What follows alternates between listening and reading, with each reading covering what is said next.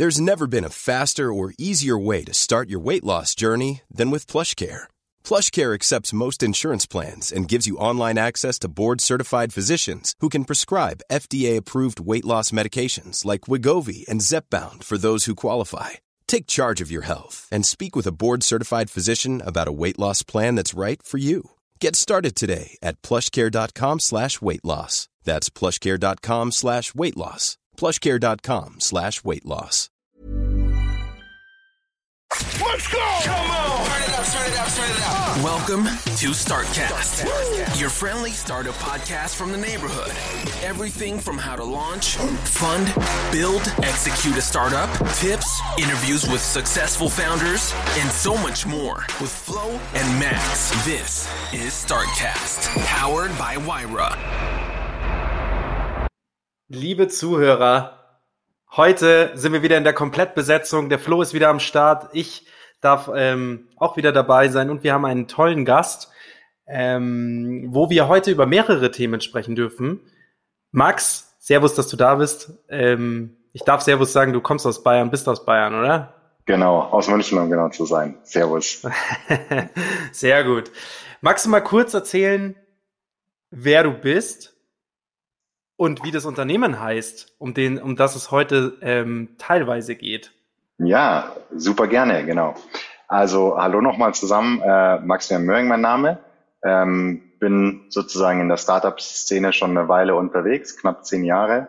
Und äh, das letzte Unternehmen, was ich mit aufbauen durfte, heißt Zenmieter und hat am Ende ähm, den gesamten Vermietungsprozess für private Eigentümer automatisiert und digitalisiert. Das klingt, das klingt nach einem, das klingt nach einem Pitch, den du schon öfter gehalten hast. Und das ist so runtergebrochen, wie der Florian immer sagen würde, das war ein Satz, der ist so perfekt, weil man nichts mehr wegnehmen kann. Genau, das ist der, der Einzeiler, ja, darum geht's am Ende. Ähm, du hast irgendwie diesen Elevator-Pitch vor dir und musst ja. gucken, so viel Information in so wenig Hirn wie möglich reinzupressen. Absolut. Ich habe gleich mal mehrere Fragen. Ich komme nämlich so ein bisschen aus der ähm, Marketing, Logo, CI-Entwicklungsschiene. Woher kommt der Name? Also Mieter ist klar, aber Zen vielleicht daher, dass man entspannter ist? Exakt, genau. Also es geht genau darum, ah. dass du den, den Hustle, den Aufwand, den Pain rausnimmst und einfach mhm. ein entspannter Vermieter sein kannst, weil du dich um nichts mehr kümmern musst, äh, sondern es für dich übernommen wird. Mhm. Und du hast jetzt gesagt, du bist schon seit mehreren Jahren und zehn, zehn Jahre, sagst du, in der Startup-Szene in, in, München. Gefühlt, als es noch keine Startups gab, zumindest den Hype noch nicht darum, warst du schon am Start. Was hast du denn vorher gemacht? Ganz genau. Also wie ich angefangen habe, da, da gab es das Wort Startup noch nicht. Da hieß es noch Unternehmen gründen, ja. und, und wenn du da, ich erinnere mich noch, wenn du bei staatlichen Stellen angerufen hast und gesagt hast, ja, wir machen da was und suchen ähm, Kapital, weil wir müssen die Technologie erst entwickeln, da ähm, kam absolutes Unverständnis und so, hä, ja, wie, aber wie sie verdienen noch kein Geld, äh, ja, dann ist das ja kein Unternehmen.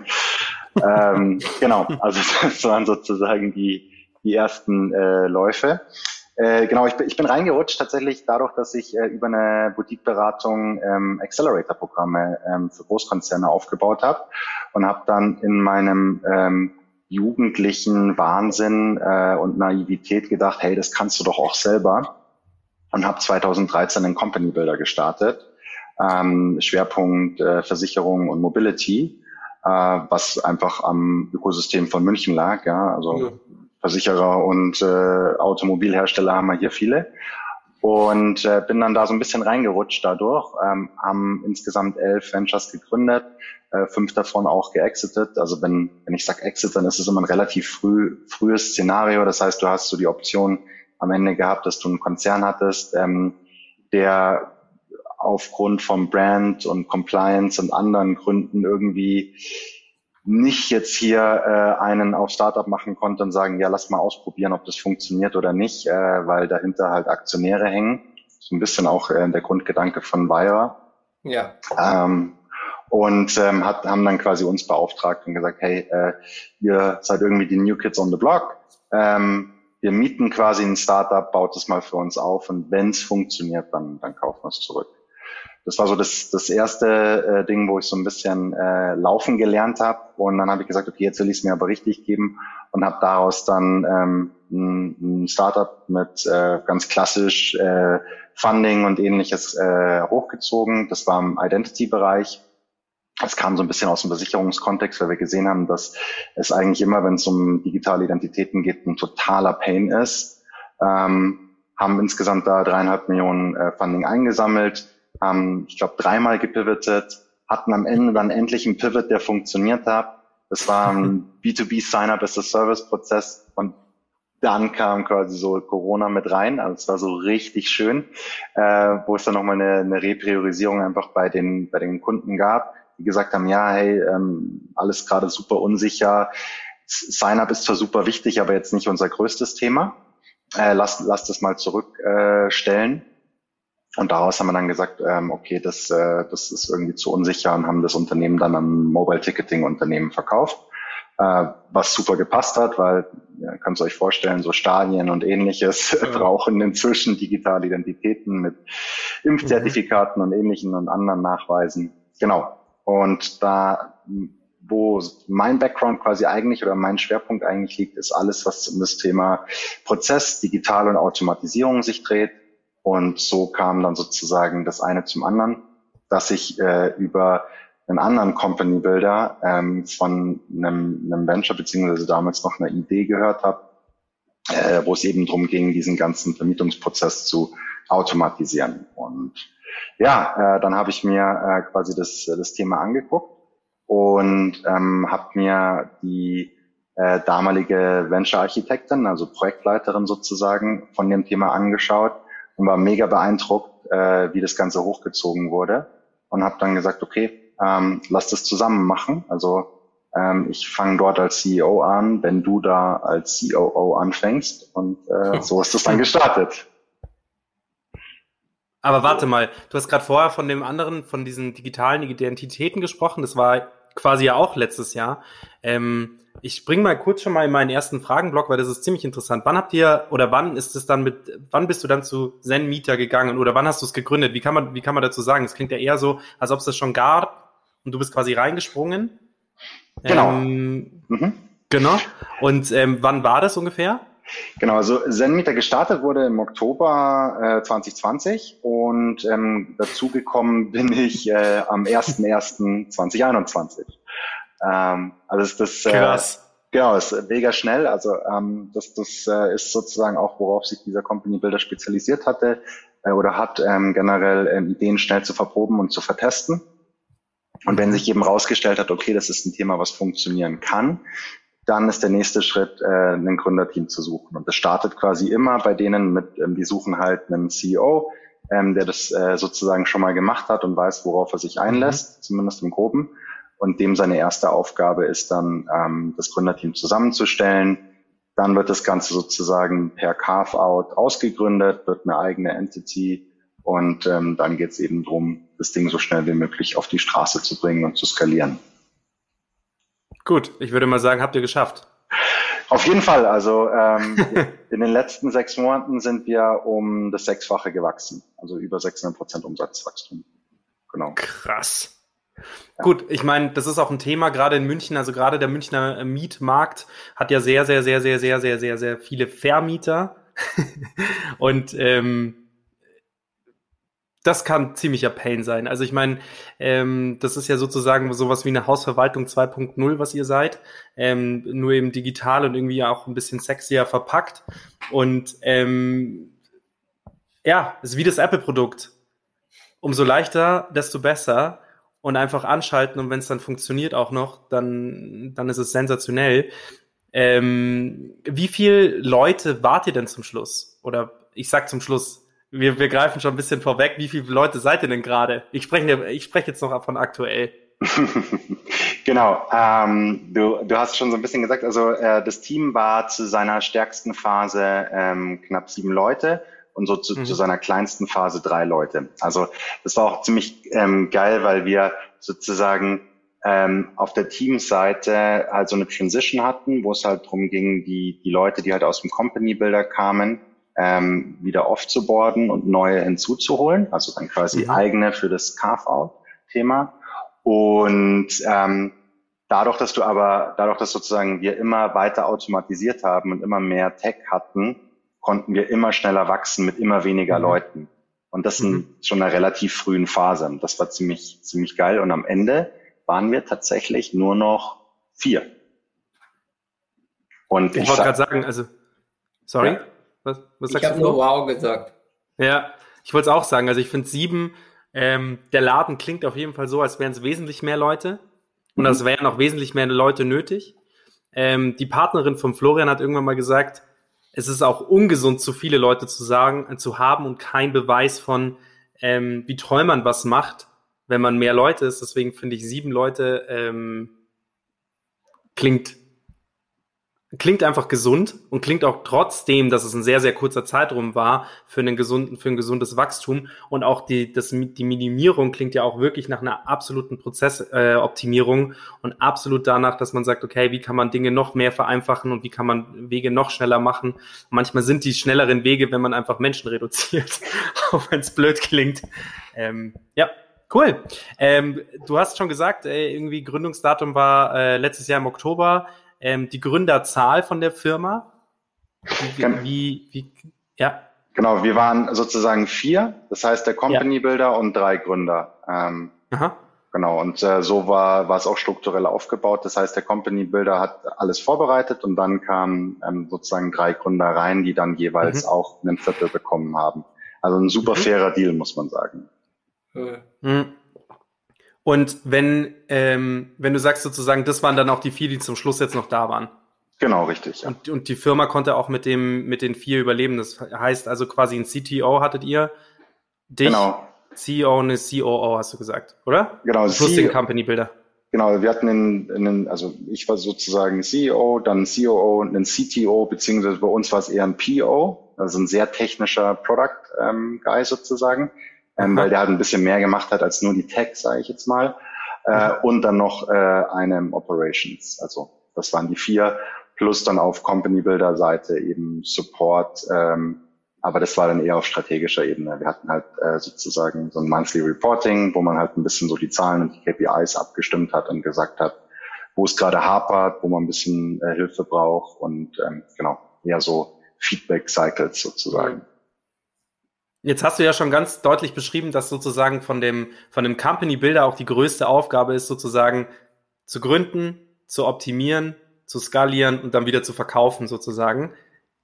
Ihr seid sozusagen in der Auflistung, die ich gerade gemacht habe, beim letzten Step angekommen und habt den Laden quasi innerhalb von knapp einem Jahr hochgezogen und wieder verkauft. Genau. Das, ähm, ist auch so ein bisschen so die klassische, ich, also ich inzwischen so gefühlt so die klassische Startup-Story, wenn, wenn du was hast, was, ähm, äh, wo du zumindest einen Proof gemacht hast, ähm, wo du dich dann entscheiden musst, okay, wie, wie geht's weiter? Ähm, skalieren wir das Ganze jetzt wirklich oder nicht? Und wir haben halt relativ schnell gesehen, ähm, also wir haben keinen klassischen skalierbaren Case, sondern ähm, du bist hier halt im Bereich von Stadt zu Stadt Hopping sozusagen. Das heißt, mhm. immer wenn du eine neue Stadt hinzunimmst, musst du ein neues ähm, Ops-Team aufbauen und nur mhm. dann kannst du dementsprechend skalieren. Und ähm, wir hatten bei uns den Markt, also der Markt hat sich tatsächlich durch Corona krass entwickelt. Das ist viel mhm. äh, Competition reingekommen und ähm, unser Hauptkonkurrent hat tatsächlich sein äh, Businessmodell in dem halben Jahr geändert und das waren dann so mehrere Faktoren, wo wir gesagt haben, puh, ähm, entweder wir raisen jetzt richtig viel ähm, oder ähm, wir verkaufen und ähm, sind dann auf äh, Tour gegangen, ähm, um zu schauen, äh, wie so die Investoren reagieren und haben gesehen, dass es jetzt nicht ähm, das, das, ich sag's mal, der heißeste Shit ist aus Investment-Sicht, ja, weil einfach gerade viele andere Themen äh, äh sozusagen im Vordergrund standen. Und dann haben wir gesagt, okay, so irgendwie jetzt ganz salopp gesagt, da, dahin dümpeln äh, wollen wir jetzt auch nicht. Wir haben gerade so ein mhm. geiles Momentum gehabt. Dann lass uns das halt nutzen ähm, und ähm, sozusagen den Exit hinlegen. Und das äh, war dann timingtechnisch ziemlich cool, wir hätten nicht gedacht, dass wir an Home ähm, verkaufen, weil Home äh, eigentlich unser direkter Konkurrent ist. Die machen sozusagen dasselbe wie wir, nur sind schon ein bisschen größer und ein bisschen älter äh, und auch ein bisschen mehr Leute. Ähm, sondern wir dachten eigentlich, dass wir da eher so ein klassisches Thema reingehen, äh, Immobilienfonds, andere Hausverwaltung oder ähnliches. Ähm, haben aber gesehen, dass das sich einfach vom, ich sage jetzt mal, Werte- und Kundenverständnis am, am best, the beste Fit war. Also mhm. ich glaube, wir haben insgesamt, also wenn, wenn, also wir haben für den gesamten Exit weniger als fünf Wochen gebraucht. Und zwar also tutto completo mit Offboarding, Onboarding, Verträge, alles drum und dran. Also da mussten die ganzen Kunden auch transferiert werden. Mhm. Ähm, und ich glaube, das hätten wir mit der klassischen Welt niemals in der, in der Zeit geschafft. Das war also ähm, muss, muss ich auch sagen, die, die, die Jungs und Mädels äh, bei Home waren, waren da crazy, weil wir, wir haben halt irgendwie vier Calls gehabt, dann gab es einen Slack-Channel, äh, wo beide Teams reingeschmissen wurden und dann ging's los sozusagen. Und innerhalb von zwei Wochen war das Thema durch. Krass. Ja. Da kommt euch wahrscheinlich auch ein bisschen zugute, dass es die Firma noch nicht so lange gab. Ja. Ähm, und auf der anderen Seite habe ich auch da noch eine Frage. Und zwar, wir reden ganz viel mit Gründern und über Gründungen. Und man merkt schon auch immer extrem, und das, deswegen ist das Gespräch so interessant. Und du darfst es mir jetzt nicht übel nehmen, dass ich das jetzt vielleicht so formuliere. Aber bei ganz vielen Gründern geht es immer mehr, sehr um Herzblut, das an, an, an einer Idee hängt und das dann aufzuziehen. Und bei dir wirkt es dennoch so, obwohl, die, obwohl der Zeitraum jetzt ja quasi eingestiegen, verkauft, und das ja quasi auch so ein bisschen, so ein bisschen, sag mal, der Fluss von dem ist, wie du gerade arbeitest, quasi immer aufziehen und dann verkaufen, letztendlich. Wie sehr kann dein Herz an so einem Startup hängen, dass es quasi, dass es kein, kein Jahr gibt und ähm, die Idee aber wirklich super geil ist? Und wo du halt auch sagst, da ist eine richtige Erfolgsgeschichte mit diesen 600 Prozent, die hier dann auch noch, noch dranhängt. Also ich, ich finde, ähm, finde es ultra spannend.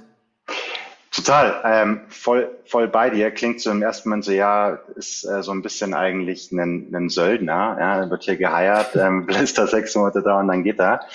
Ähm, ja. Nur der, der Punkt ist, ähm, ich, ich glaube, dass wir das, also den Wachstum und dann auch am Ende den Exit und so weiter hinlegen konnten. Das geht nur, wenn du, wenn du alles in die Waagschale wirfst. Also mhm.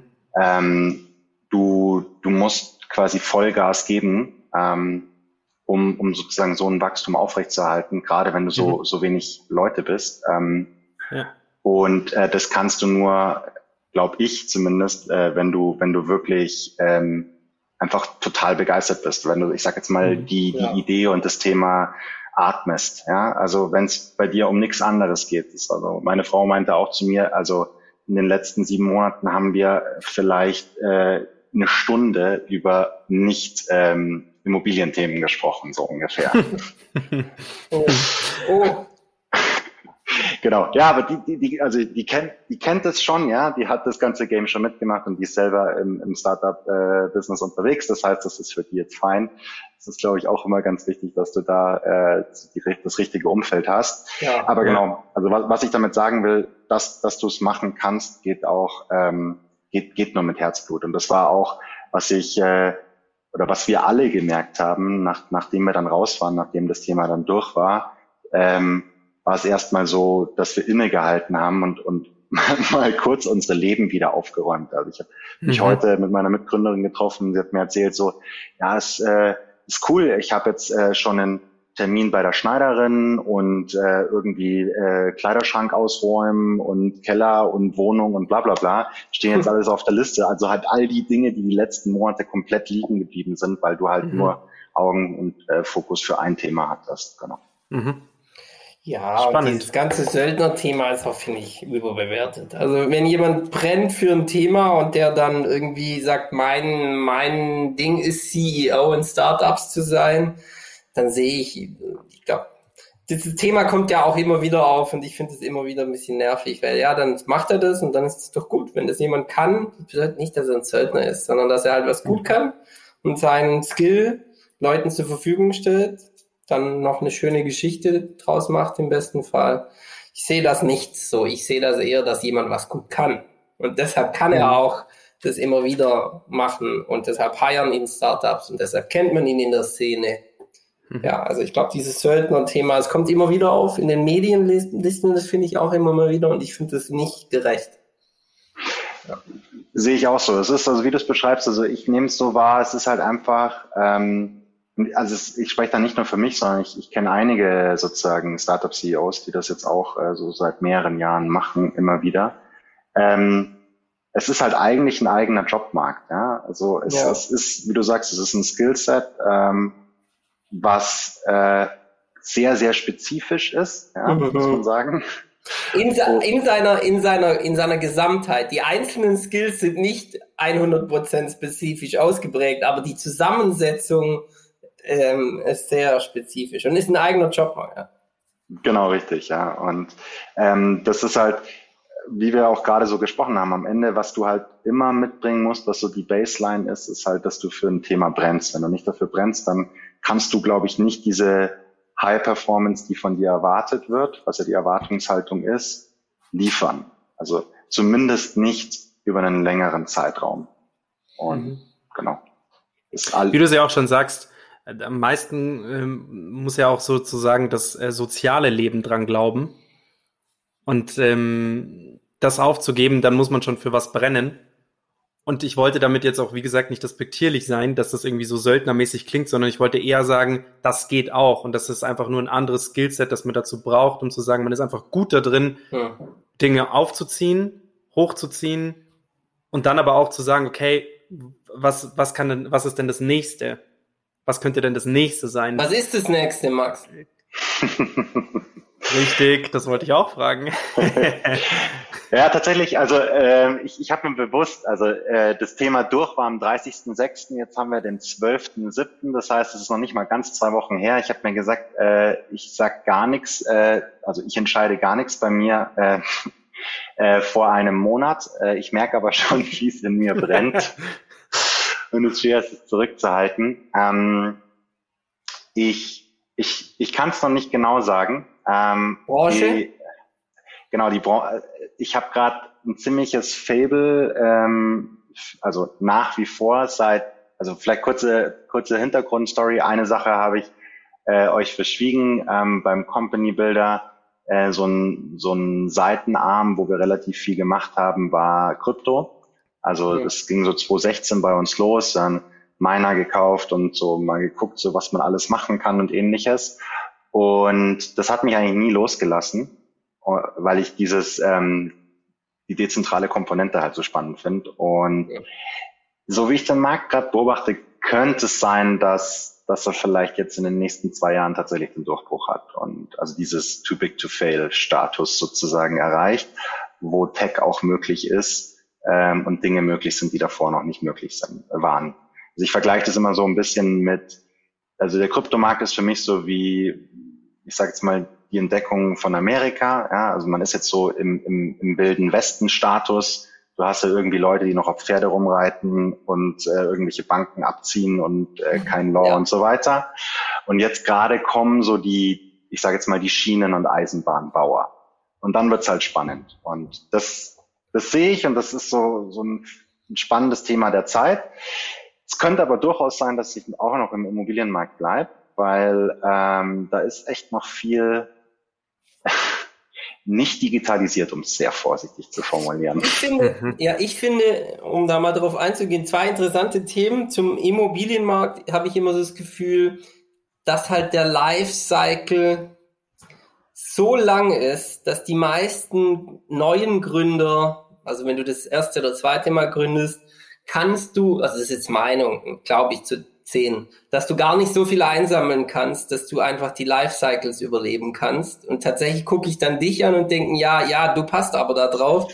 Du hättest wahrscheinlich bei manchen Investoren den Vertrauensvorsprung, dass sie dich auch mal, aber eigentlich passt es nicht zu dir, dass sie dich auch mal sechs oder sieben Jahre durchfinanzieren, weil ich glaube, die Lifecycles im Immobilienmarkt sind enorm. Ich, ich komme ja mit Airgreets auch aus so einer Seitenecke des Immobilienmarkts und das war, was ich da gesehen habe, also vielleicht mal so, ja, für Zuhörer, was Zuhörer auch ganz einfach sehen. Türschlösser in Deutschland sind ja alle noch mit Schlüssel. Bicycles? Wer hat denn, wer hat denn einen, Tor, einen Door-Pin oder wer hat denn irgendwie was, wo du mit deinem MF, NFC vom Handy hingehst? Und da habe ich mich auch mit so Abos und so unterhalten, mit den ganzen Schlüsselher Schlossherstellern und die meinten, ja, also sie rechnen damit, dass in 20 Jahren da mal eine, eine, eine kritische Masse erreicht ist an Leuten, die das haben. Und kritische Masse ist vielleicht so 20 Prozent äh, der Neubauten, der Neubauten. Mhm. Und da seht ihr mal, da ist mir, da dachte ich, da habe ich das erste Mal begriffen, was für Lifecycles die haben. 20 Jahre, ganz ehrlich, was weiß ich denn, was in 20 Jahren ist.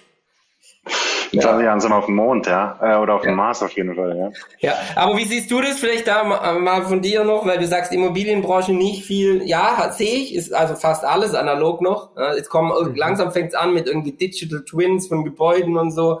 Aber was, äh, was, was, wie siehst du das mit den Lifecycles und glaubst du auch, wenn, dann würde das ein längerfristiges Engagement werden oder hast du was im Blick, wo du dann wieder, äh, wo du schneller sein kannst? Muss ja nichts verraten, aber nur mal so eine Einschätzung von dir. Genau, also ähm, voll bei dir. Ähm, auch der, der Wandel ist relativ langsam. Ähm, wenn ich so ein bisschen vergleiche mit anderen Märkten, ähm, finde ich, dass MedTech auch als äh, sozusagen Parallele zu PropTech ganz gut passt. Da haben wir ähnlich langsame Entwicklungen und ähnlich lange Lifecycle gesehen. Und äh, so ein bisschen der aus meiner Sicht Katalysator war klar zum einen Corona, aber zum anderen auch, dass es plötzlich Startups gab, die halt äh, den Klinikketten, ähm, die ja inzwischen privatisiert sind ähm, durch PEs, also Private Equities, ähm, Konkurrenz gemacht haben, ja, mit beispielsweise Teleklinik. Und ähm, dann sind die plötzlich in die Pushen gekommen. Dann war es so, oh, also es ist jetzt ja. nicht, dass es, dass die, dass die Branche vollständig digitalisiert ist oder ähnliches, aber. Aber sie beginnen.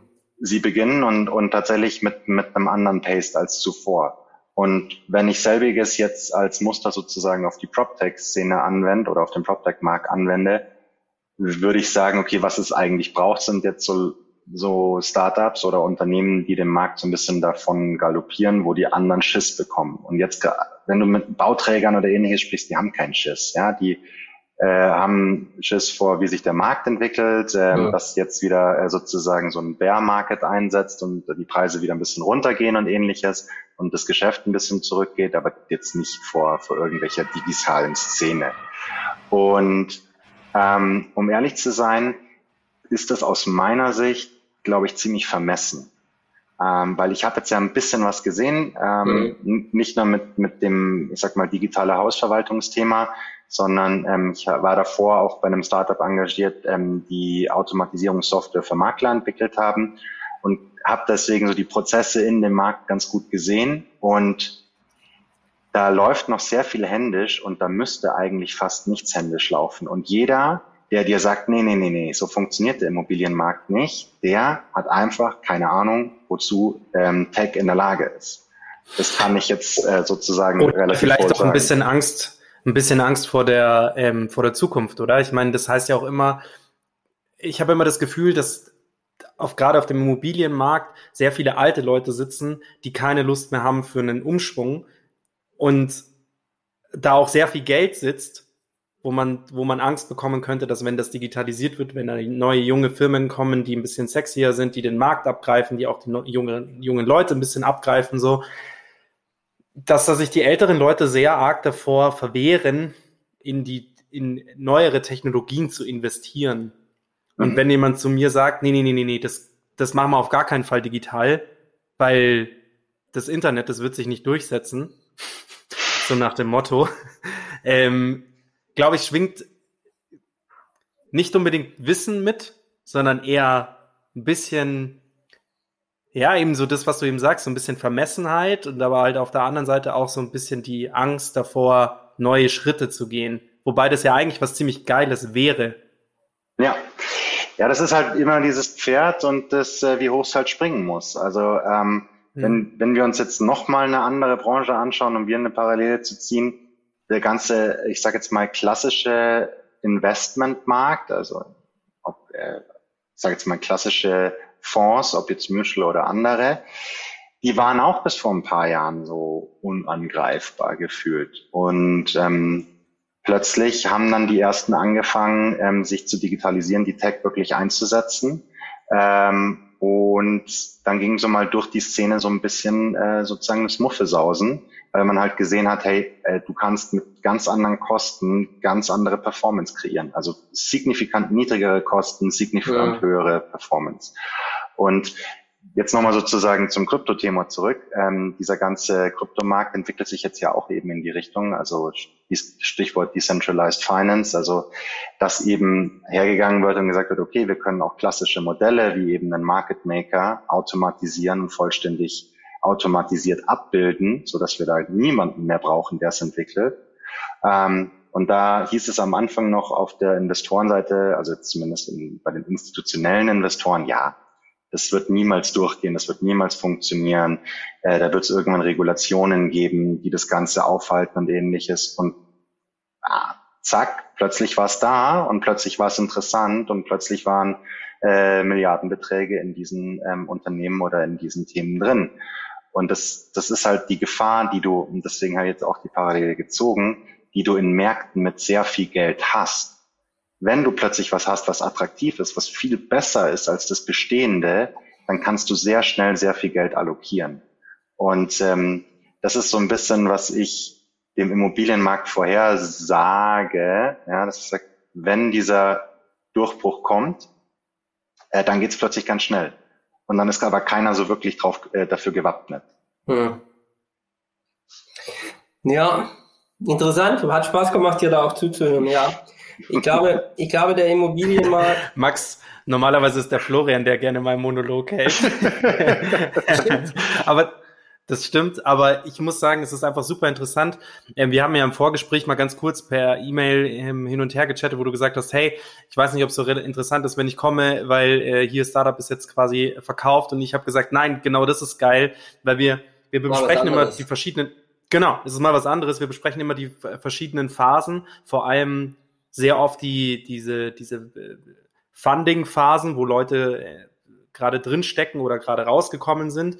Ähm, aber wir sprechen eigentlich nie ein Startup, das, im, das sich quasi entweder im Exit oder kurz danach befindet, was super interessant ist, weil das auch eine gewisse Leichtigkeit manchmal mit reinbringt, jetzt auch ja. über die Themen ja. äh, retrospektiv zu sprechen, ja. ähm, wie was gelaufen ist und das ist schon auch ganz geil. Ja, wir haben viel, wir haben viel Seed bis irgendwie kurz nach Series A, Series B vielleicht, ich glaube eins hatten wir Series B und, und die meisten mhm. stecken halt noch knietief in der oder Unterkante, Oberlippe, Oberkante, Unterlippe, äh, Scheiße, so operative Scheiße drin. Meistens sind, ist es mhm. sehr eher ernst und sehr auf Startup und die Themen bezogen. Und hier, ja, ist es jetzt ein bisschen, ist ein bisschen freier, macht auch mal Spaß. Weil eigentlich Immobilienbranche finde ich auch wahnsinnig interessant, weil auch, der, auch dieser, dieser so super, mir fällt jetzt das korrekte deutsche Wort nicht ein. Du hast ja in der Immobilienbranche auch das Problem, dass du halt unendlich viele Player hast, weil du immer mal wieder so Leute hast, die haben zwei, drei Wohnungen, weißt du, wie ich meine, und von denen hast du halt echt viele. Und dann hast du aber auch wieder so Leute, die haben so 40 Wohnungen, dann hast du die Vonovia.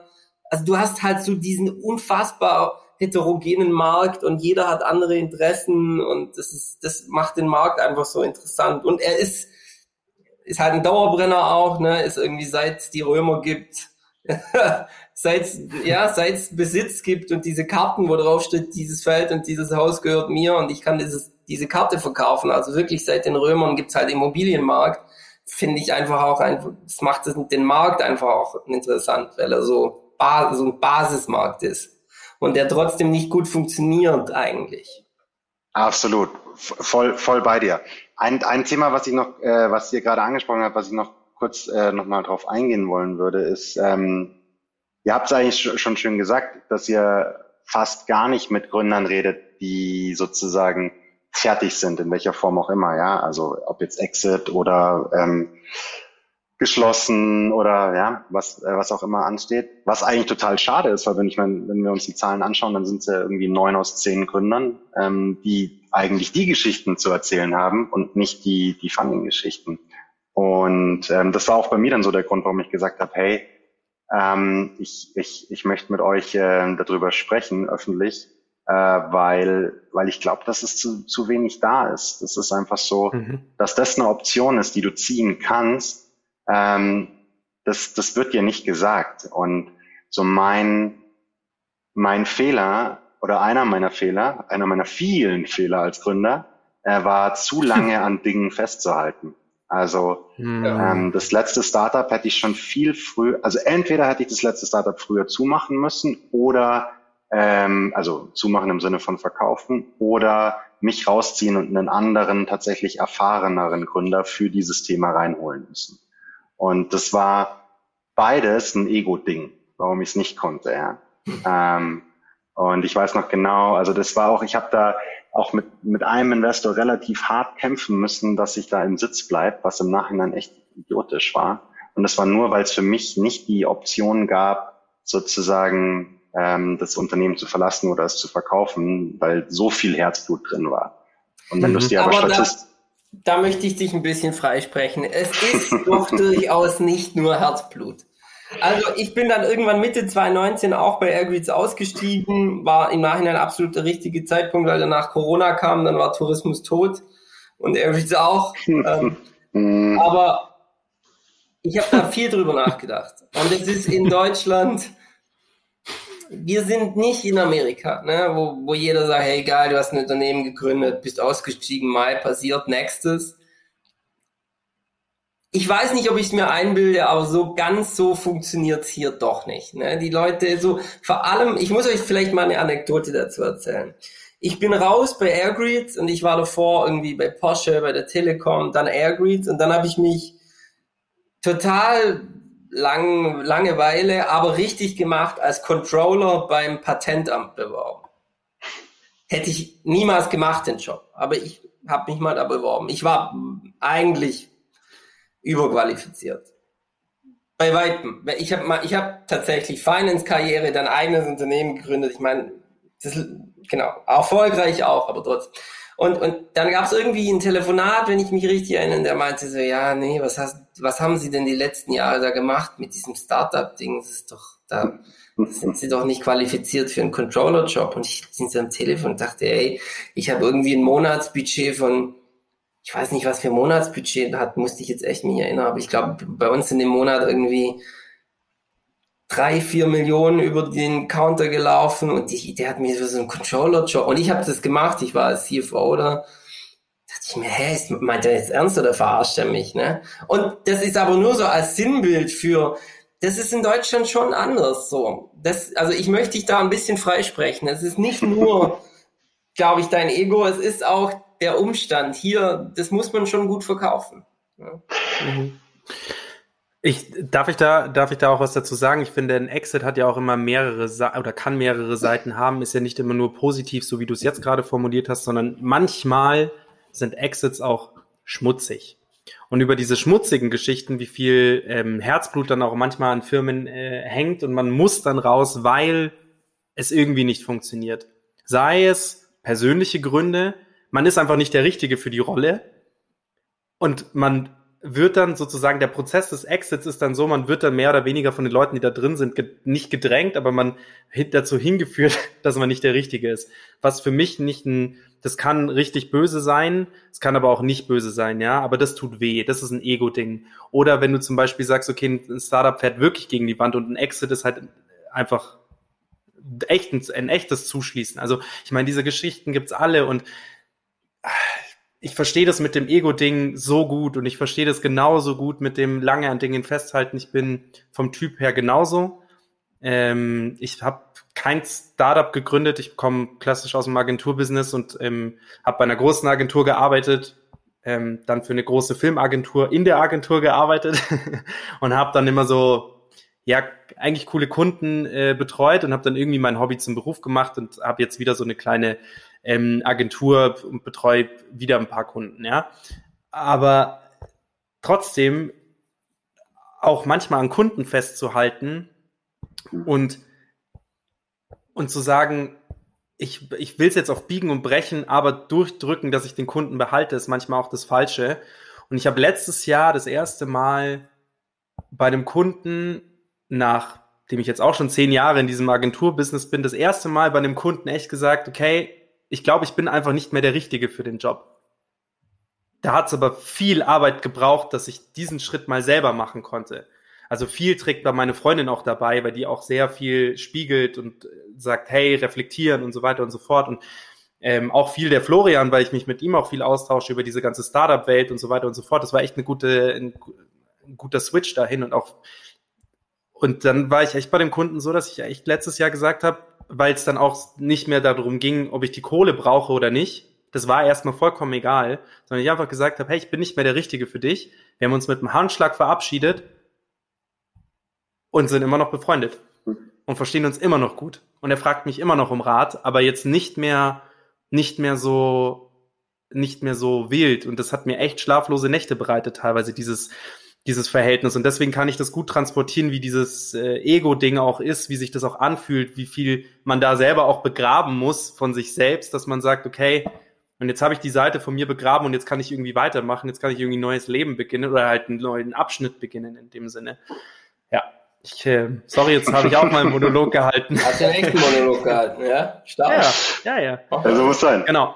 Ja, aber nochmal genau. zurück zu dir, Max. Ähm, willst du nochmal darauf eingehen, auf das, was der andere Max und ich gesagt haben? War das nur ein Ego-Thema oder glaubst du, es hat dich schon auch ein bisschen, was die anderen sagen? Ringer.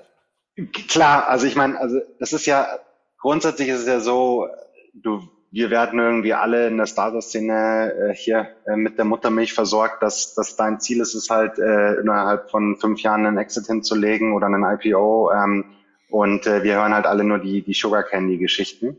Und ähm, das, das Survival Bias. Genau, ganz genau. Und diese, diesem heiligen Gral laufen wir halt alle hinterher. Und ähm, da gibt's sozusagen keine andere Option. Alles andere ist, ist Fail. Ähm, egal, ob es andere valide Optionen auf dem Tisch gibt. Ja, also ein Exit kann total Sinn machen. Ja, ähm, es gibt genug Unternehmen, die äh, Nein gesagt haben ähm, und äh, dann einfach ein paar Jahre später weg waren. Also ja. einen Exit hätten machen können, äh, gesagt haben, machen wir nicht und dann waren sie weg. So. Ähm, deswegen äh, sollte man aus meiner Sicht halt da nicht so blind sein. Und, und ich war auf ich war auf vielen Ebenen blind. Ja, zum einen, ich habe mir halt, also was ich mit Ego-Ding meinte, ich habe mir die Frage nicht, nicht ernsthaft gestellt, ja. Also wie das Thema in der Investoren- oder Gesellschafterrunde aufkam, ob man vielleicht äh, sozusagen einen anderen CEO auf, äh, ansetzt, oder, ähm, ist bei mir halt sofort der Fight-Instinkt angegangen. Ja. Und, und nicht. Verständlich. Ja, Verständlich. Ja, klar. Ich meine, also natürlich, man, du hast immer das Gefühl, man, man, nimmt, man nimmt dir was weg, oder ich hatte das Gefühl, man nimmt dir was weg. Und ähm, aber eigentlich hätte ich mich hinsetzen müssen und sagen müssen, hey, was heißt es? Wie, wie wäre das Setup? Gibt es ein Setup, wo das funktionieren kann? Was würde Sinn machen? Was würde ein neuer CEO bringen? Ähm, mhm. Was wäre deine Rolle und so weiter?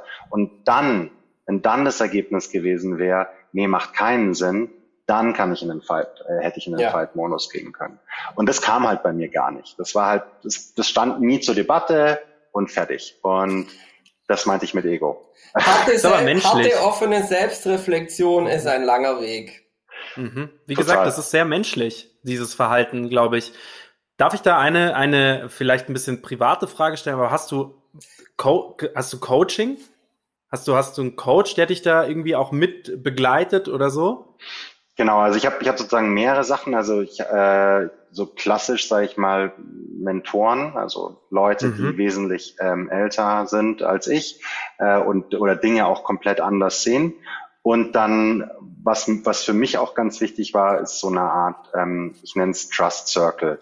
Ja, das heißt irgendwie Leuten, wo du sagst, hey, denen würde ich alles von mir abgeben, weil ich ihnen so vertraue, dass sie ähm, das ganz, also dass, äh, dass sie so handeln, wie, wie ich es für richtig halten würde. Oder in anderen Worten, mit denen ist man so durch die Abgründe äh, schon gegangen, dass man den Charakter wirklich kennt des anderen. Ja.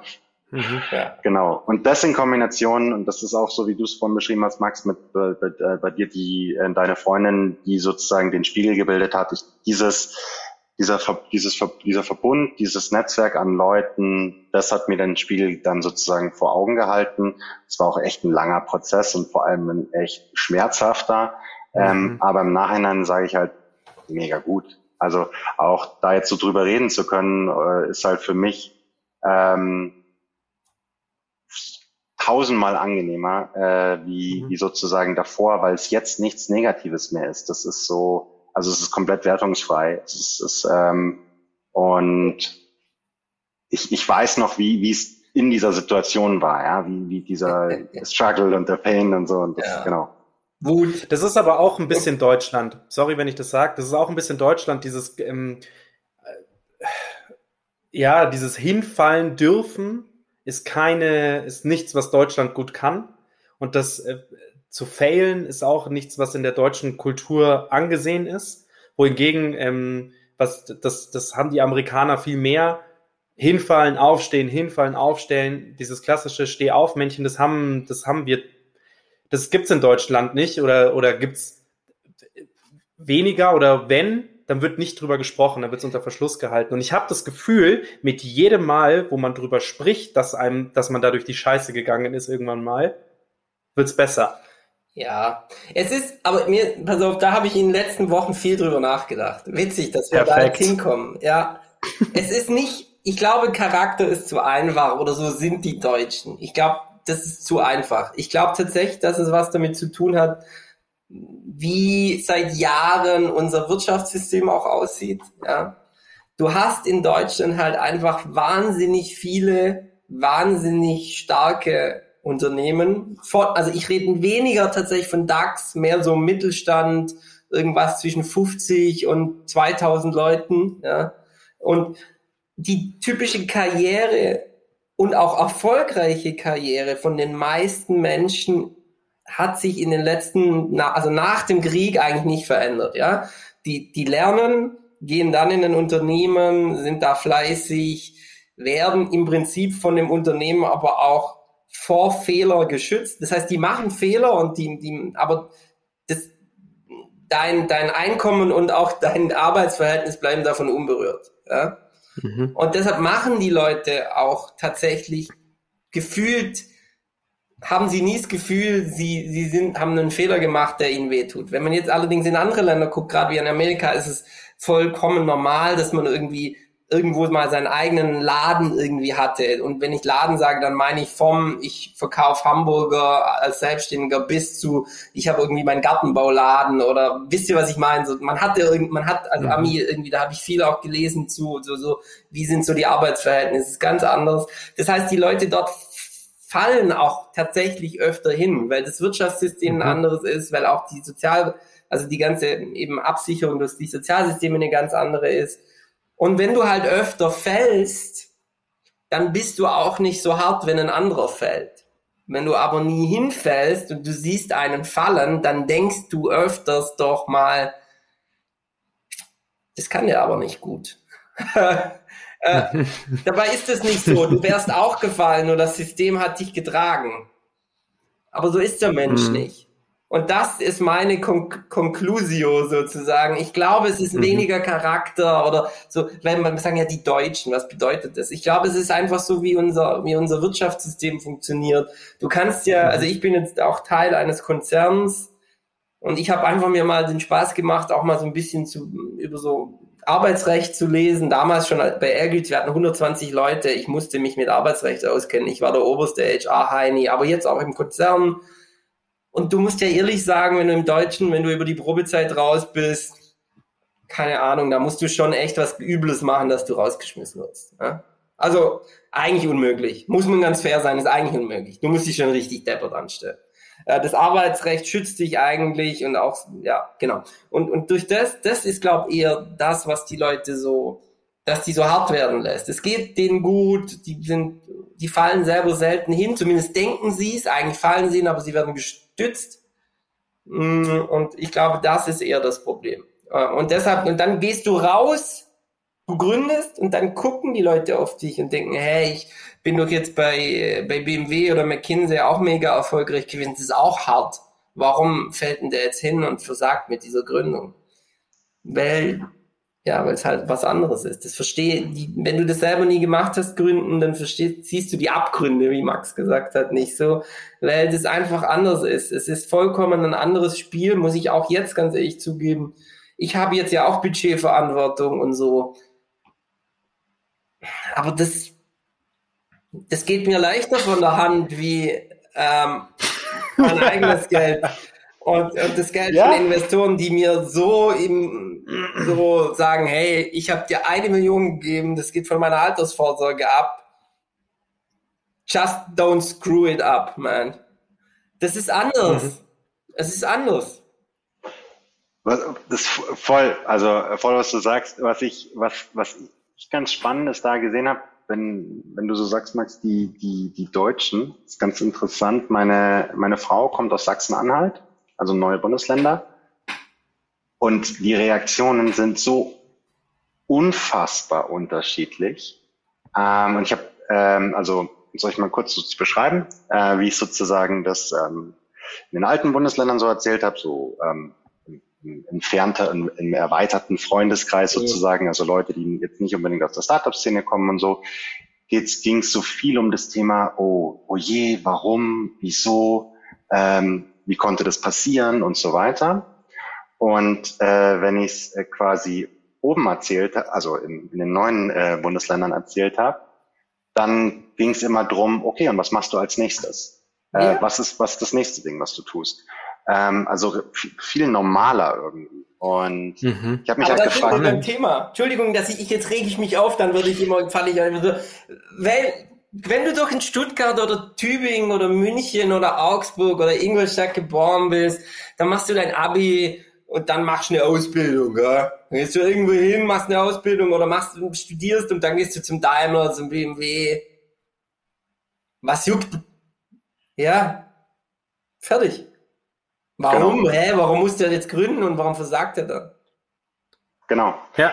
Das ist, das ist genau sozusagen die, die Quintessenz auch. Das war so mein Ergebnis, dass ich, dass ich mir dann halt auch die mhm. Leute gefragt habe, hey, warum ist das für euch irgendwie normal oder kein Thema? Und die Antwort war, weil wir es kennen. Ähm, also nach der Wende mhm. äh, hier irgendwie Boom, alles ging hoch ähm, und dann plötzlich ähm, Insolvenzen, Leute waren arbeitslos und ähnliches. Die kennen die Themen, ja, die wissen das und wissen auch, dann danach geht's weiter, dann kam das nächste und ähm, ganz dadurch eine ganz andere Gründermentalität. Und das ist ja. echt super spannend, dass das auch noch niemand irgendwie so so getargetet hat und äh, das mal gezielt fördert. Ähm, genau. Also deswegen, man kann es, glaube ich, gar nicht so vereinheitlichen im Sinne von die Deutschen, sondern es ist ja, wirklich regional nochmal stark unterschiedlich. Ja. Okay, okay, okay. Dann geht's, dann geht's vielleicht auch ein bisschen, dann greife ich das vielleicht nochmal auf, dann geht's vielleicht auch ein bisschen um das Weltbild. Also damit meine ich nicht Religion und so weiter und so fort, sondern das Weltbild, das heißt, wo sich deine Welt dreht und wo sie sich abspielt. Und wenn du natürlich bei BMW bist, spielt sich deine Welt da in dem Konzern ab. Und wenn du dann von außen einen Dienstleister hat, hast, der auf einmal nicht mehr da ist, was ja bei BMW oder bei den großen Firmen ja ganz gut vorkommt, dass du dir mal jemanden mit reinholst, Agentur oder was weiß ich, und auf einmal holst du dir eine andere Agentur, dann kriegt die, kriegt die Agentur XY, die es davor war, den Etat nicht mehr und dann müssen, gehen die halt pleite, weil sie halt, wie beispielsweise Serviceplan in Frankfurt, die spezialisiert waren auf, die dann nur den Standort aufgemacht haben, weil sie den Kunden Lufthansa hatten. Und dann haben sie den Kunden Lufthansa verloren. Und dann haben sie den Standort Frankfurt wieder ziemlich minimieren dürfen, weil die meisten, die da da saßen, haben auf dem Projekt Lufthansa gearbeitet. Und wenn du das halt mal so kommen und gehen siehst, glaube ich, verstehst du es nicht ganz. Da, da, denkst du dir so, ja, super blöd, dass ihr, dass ihr euch jetzt da auf uns spezialisiert habt. Ist doch klar, dass man das jetzt auch mal verlieren kann. Ähm, so, und ja, wie gesagt, äh, haben wir jetzt lang drüber geredet und wie gesagt, das ist. Ich sage immer wieder der Boxer, hä? von außen in den Ring zu schreien, duck dich doch, ist zuerst sehr einfach und zweitens ist es auch einfach, den, der danach verlier, äh, verloren hat, zu sagen, du Idiot. Aber reinzusteigen, mhm. mit der Gefahr, dass man sich einen fucking rechten Haken einfängt, mhm. Das ist nochmal eine ja. ganz andere Geschichte. Und genau so ist es mit, ich glaube, das Boxen ist so das eigene, oder die Möglichkeit, eine abzubekommen, ist so die eigene Zeit und das eigene Geld zu verlieren. Nichts mhm. dafür zu bekommen, dass man Zeit und Geld investiert hat. Und dann, ja, draußen zu sitzen und sagen, naja, aber ich arbeite ja für einen Boxer. Das ist nämlich das Konzern, der Konzernmitarbeiter. Mhm. Das ist halt anders. Reinzusteigen mhm. ist immer eine andere Geschichte. Ne? Ist immer Absolut. einfach. Ja? Oh, musst du dich ducken, Fußballtrainer-Star, ja. 40 Millionen Yogi Löws. Aber dann da auf der Bank zu sitzen und zu wissen, scheiße, wenn ich jetzt den falschen einwechsle, dann kriege ich hier wieder von der Bildzeitung auf den Sack, ist schon halt einfach was anderes. Ja, letztes Jahr hatten wir, hatten wir äh, 80 Millionen Virologen.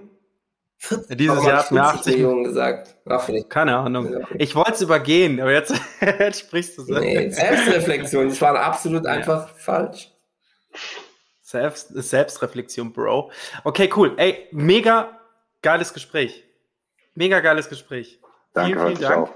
Wirklich einfach jetzt mal zwischendrin. Wir haben, wir haben, wir haben noch ein paar Fragen, beziehungsweise habe ich eigentlich noch nur noch zwei Fragen an dich, die mich brennend interessieren. Vielleicht hat der Florian auch noch eine, aber mich, ich habe zwei, die mich brennend interessieren. Und zwar einmal die, wir haben ja in unserem Fragenblock immer die drei persönlichen Niederlagen. Wir haben es mittlerweile selbst reflektiert, wenn wir schon beim Punkt sind, und nennen es nicht mehr Niederlagen, sondern nennen es sozusagen Lebenseinschnitte, ähm, Punkte im Leben, die dich irgendwie im Gründerleben äh, so bewegt haben, dass danach irgendwas mit dir passiert ist, dass du danach gesagt hast, okay, krass, das war jetzt so einschneidend, ähnlich wie der Moment, den du vorher genannt hattest, mit dem, wo du dich mit dem Investor geboxt hast und das hätte eigentlich gar nicht sein müssen und erst danach hast du sozusagen erkannt, okay, eigentlich war, wäre meine, mein Austausch der Position die Lösung gewesen, aber ich konnte es nicht. Und darüber wollen wir noch mal ein bisschen sprechen, weil wir unseren Zuhörern, den Gründern, noch nicht Gründern und schon Gründern ein bisschen was mitgeben wollen, auch aus dem Gründerleben, um sich vielleicht manchmal nicht ganz so alleine zu fühlen oder vielleicht auch, wenn man gerade von manchen Punkten steht, die ähnlich sind. Ähm, vielleicht hast du ja ein paar von den Punkten. Wir sagen immer drei, darfst du aber auch, darfst aber auch nur zwei sagen. Ich, äh, einen habe ich ja schon gesagt, also das war tatsächlich, also dieses bringende Erlebnis war mit dem Investor. Das, das war definitiv für mich auch nochmal das Verständnis, die ähm, wenn als Startup äh, achtest du extrem darauf, äh, was dein, was du in deinem Team für Leute hast, was du für Mitgründer hast und ähnliches und extrem wenig auf, äh, was du für Investoren hast. Das ist, glaube ich, ähm, gerade als CEO absolut fahrlässig im Sinne von, das ist mindestens dein erweitertes Team. Tendenziell, ich hatte mit manchen ähm, Investoren mehr Kontakt und Zeit äh, verbracht als äh, mit anderen Teammembern, ähm, weil es halt auch essentiell ist. Das, ich glaube, also das, das war für mich echt ein prägendes Erlebnis. Und ähm, zwei weil noch ich habe noch einen noch einen ich habe jetzt witzigerweise wirklich zwei in Anführungsstrichen negative die aber genau dasselbe Setup hatten im Sinne von danach mega positiv waren das erste war mhm. ähm, wie ich an einer ähm, Insolvenz vorbeigeschrammt bin. Im Nachhinein weiß ich, es wäre eine Insolvenzverschleppung gewesen, also private Haftung und so weiter. Also so quasi mal Vollgas ein Unternehmen fast an die Wand gefahren. Also so weißt du, du, du fährst auf eine Wand zu und bremst ein Zentimeter ähm, vor Wand. Äh, das, das war super prägend, weil äh, ich dadurch wirklich gelernt habe, mit Risiko umzugehen. Und zwar zum einen, wie viel Risiko bin ich bereit einzugehen? und zum anderen, ähm, wie funktioniert Risiko und äh, was ist asymmetrisches Risiko und was ist äh, symmetrisches Risiko sozusagen.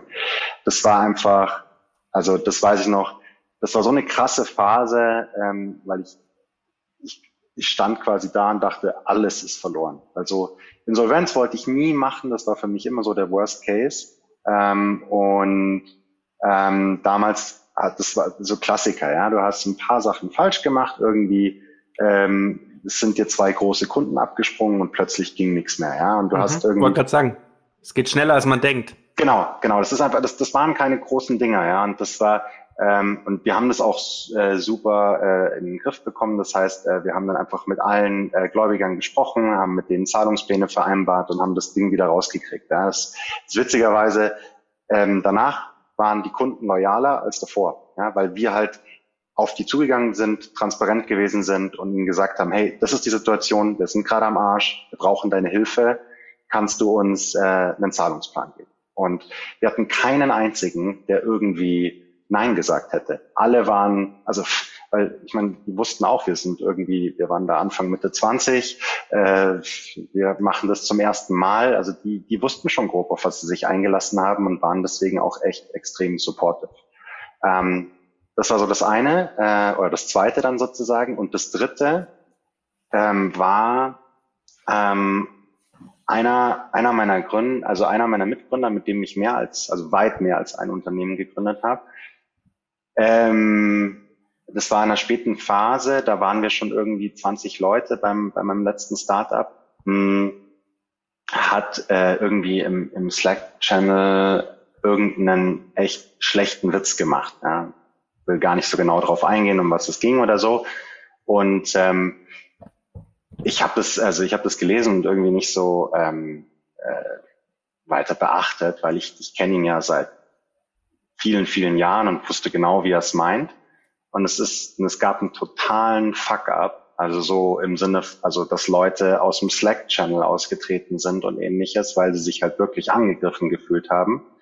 Was am Ende auch dazu geführt hat, also es war nur der sozusagen, der den Stein, den Stein ins Rollen gebracht hat, aber dass er das Unternehmen verlassen musste. Und da habe ich gesehen, wie wesentlich Kultur ist und wie wichtig es ist, klare Regeln zu haben. Ja. Weil das Problem ist nicht, dass, also das war so ein Setup, wo ich sage, das, das, da ging es gar nicht so sehr. Ich krieg gerade Gänsehaut. ich krieg echt gerade Gänsehaut, weil wie du das so beschreibst, wie du das sagst, mit dem, was der erste Stein ist. Und manchmal ist es eben nicht es ist nicht der letzte Stein, der fällt, sondern das ist der erste, der genau. umfällt sozusagen und das dann rauszufiltern und wie schnell das gehen kann und wie wichtig Kultur ist. Ja. Was die roten Fahnen sind, worüber wir immer sprechen, Flo. Ja, genau. Das ist, also für mich war es, also was mir im Nachhinein am meisten wehgetan hat, war nicht, dass, ähm, das klingt jetzt vielleicht ein bisschen komisch, aber dass sich die Leute angegriffen äh, gefühlt haben oder verletzt gefühlt haben, was natürlich scheiße ist, weil meine Aufgabe irgendwie ist, ist ähm, dass, dass der Laden läuft und dass, dass die Leute ähm, sich wohlfühlen und ihr Maximum und volles Potenzial sozusagen ausschöpfen können, sondern dass ich den, das ist, also das war ja nicht nur Mitgründer, das war ein Freund von mir, dass ich ihn nicht vor sich selbst schützen konnte, im mhm. Sinne von, weil, weil ich kein Setup hatte. Wir hatten einfach, wir hatten keine Regeln definiert, wir hatten keine Kultur definiert. Und dadurch ist er halt selber sozusagen da reingetapst. Ähm, völlig äh, un, also unabsichtlich. Also das war sozusagen, jetzt kann man sagen, unempathisch. Im Sinne von ihm war halt nicht klar, dass das jemand anders verstehen konnte. Äh, konnte. Also wir hatten auch halt Leute aus den unterschiedlichsten Kulturen, ja, also jetzt ähm, äh, aus von Indien bis äh, USA war, glaube ich, so, hat man so die halbe Welt ähm, äh, als Team mit drin und dass Leute halt Dinge anders auffassen ähm, als jetzt äh, ein Deutscher oder ein Westeuropäer, ähm, war ihm sozusagen in der Situation nicht klar. Und das war halt echt aus mega fahrlässig im Nachhinein, ähm, dass da nichts definiert und aufgesetzt war. Genau. Und deswegen bei jetzt bei jeder Company, die wir machen, das allererste, was ich was ich mache, also wir arbeiten eigentlich immer mit Notion. Das ist eine, eine, eine Notion Page, wo Vision, Mission, Values ähm, und zwar wirklich klar definiert ist und auch wirklich ganz klar dasteht. Und wenn jemand dagegen verstößt, wird es sofort auch in einem One-on-One-Gespräch ähm, erklärt und auch gesagt, hey, pass auf, kann passieren, aber das kann genau einmal passieren. Wenn du es nochmal machst, bist du weg. Ähm, und da auch dieses, also da auch rigoros zu sein, ähm, hat dazu geführt, dass ich jetzt zum Beispiel auch mit ZenMeter ähm, viele potenzielle Jobkandidaten, also Kandidaten für, für Jobs ähm, bekommen habe, einfach nur, weil das Netzwerk erzählt hat, ähm, wie geil ähm, sozusagen der Team Spirit ist. Weil die Leute einfach, also das eine ist es irgendwie, sich zu versechsfachen, aber das andere ist es halt auch jeden Tag mega Spaß dabei zu haben und, und ähm, gefühlt ein Loblied aufs Team zu singen. Und ihr, ihr wisst, wie das ist äh, als Startup. Das ist nicht alles schön und nur gute Phasen, sondern es gibt auch genug Fuck-ups, mit ähm, die du auch handeln musst. Und trotz dessen, dass die Leute mega happy sind, kommt daher, weil, weil halt Kultur so essentiell für mich geworden ist. Amen. Amen. ich lasse meine letzte Frage jetzt weg, weil spanne ich den, jetzt spanne ich den Bogenschütz. Würde ich gerne noch mal ein. Oh. Ich würde dich gerne, ich würde dich gerne noch mal einladen, Max.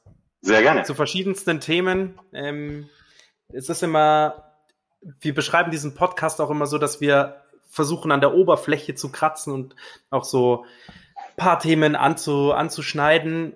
Und wir haben es uns jetzt fest auf die Fahne geschrieben, dass wir Leute nochmal einladen, die wir inspirierend finden, die wir auch ganz spezifisch zu Themen nochmal befragen können. Kultur kann ein Thema sein, Gründung kann ein Thema sein. Also wir haben mit dir wirklich viele, viele Punkte, die wir, wo wir nochmal tiefer eintauchen können, vielleicht auch in einem Vierergespräch, wo wir dann nochmal ein anderes Startup mit reinholen. Es war ein unfassbar tolles Gespräch. Max, danke Dank. für die Zeit, die du dir genommen hast. Vielen Dank, Flo, auch dass du dir wieder mal die Zeit genommen also hast. Also ich wollte vielen Dank Max sagen, im Sinne von, ich wollte, ach Gott, das ist, das habe ich vor kurzem schon mal gemacht. Ich wollte unserem Gast Max auch danken. Ich habe nicht gedacht, dass du dich bei mir bedankst. Keine Angst. ja, auch danke von meiner Seite. War ein super Gespräch mit euch, ja. Cool. Vielen, vielen Dank. Ich hoffe, du äh, folgst unserer wiederholten Einladung. Ich werde dich, äh, ich werde dir ähm, den Link natürlich zum Podcast vorher auf äh, auf ähm, LinkedIn schicken. Und ähm, ich bin gespannt, was so die nächsten Monate passiert. Darüber können wir dann natürlich auch sprechen. Und ich würde sagen, die letzten Worte gehören dir, Max. Feel free.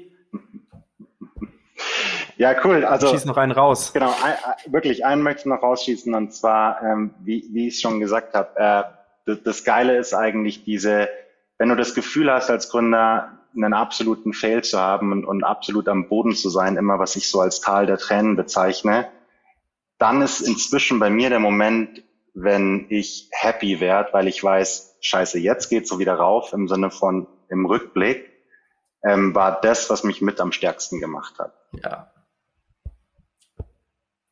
Vielen Dank, dass du da warst. Wahre Worte zum vielen, Abschluss. Vielen Dank. Danke vielen euch. Dank. Ja, Ciao euch zwei. Schönen Abend. You like what you heard? Then spread the word and share it with your friends. This was Startcast, your friendly startup podcast from the neighborhood, powered by Wyra.